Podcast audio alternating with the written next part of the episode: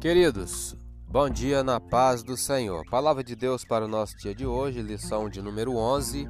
O título é O Reinado de Ezequias. Texto áureo: No Senhor, Deus de Israel, confiou, de maneira que, depois dele, não houve seu semelhante entre todos os reis de Judá, nem entre os que foram antes dele. Segundo o livro de Reis, capítulo 18, versículo 5. Verdade prática: Deus sempre ouve e guarda os sinceros de coração que o obedecem e procuram agradá-lo. Deus sempre ouve e guarda os sinceros de coração que o obedecem e procuram agradá-lo. Leitura diária de hoje, quarta-feira. É, quem conhece Deus sabe que ele jamais abandona quem o busca. Salmo capítulo ou Salmo de número 9, verso 10. Quarta-feira, 8 de setembro, continuamos aqui na pista, na manifestação, né? O Salmo 9 é o Salmo de Davi. Vamos ler, ver o que diz aqui para nós. E em ti confiarão os que conhecem o teu nome porque tu, Senhor, nunca desamparaste os que te buscam. Comentário: Deus nunca abandona aqueles que o buscam. Isso não significa que não teremos perdas e sofrimentos. Significa que Deus nunca nos abandonará, não importa o que venhamos a enfrentar.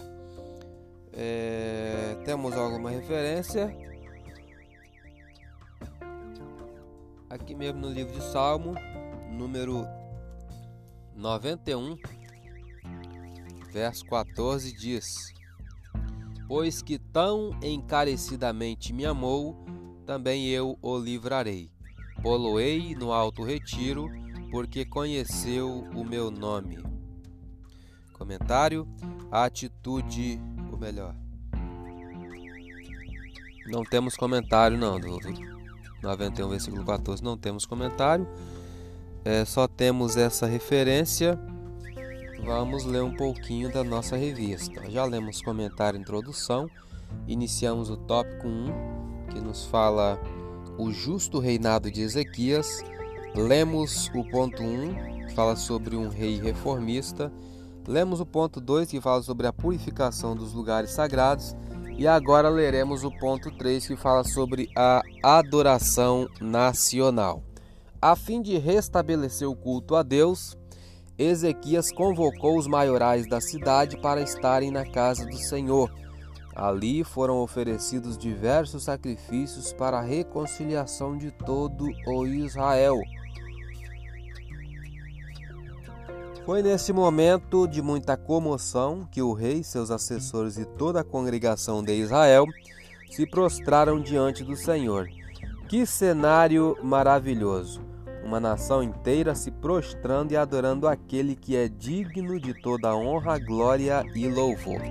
Além de toda a reforma, Ezequias também mandou celebrar a festa da Páscoa, que há muito tempo não se via. Todos foram convidados a participar inclusive as tribos do norte. Houve um grande ajuntamento de pessoas em Jerusalém. Depois, Ezequias, os sacerdotes os levitas oraram pela cura e santificação do povo. A convocação do rei Ezequias ao povo para a santidade, a adoração a Deus e amplas reformas espirituais ocasionou um dos maiores avivamentos do Antigo Testamento. Houve um impacto espiritual tão grande que ao voltar para a casa, o povo destruiu as estátuas dos falsos deuses, rompeu com a idolatria. Deus ainda levanta líderes para promover verdadeiras reformas espirituais. Eu sou Elias Rodrigues.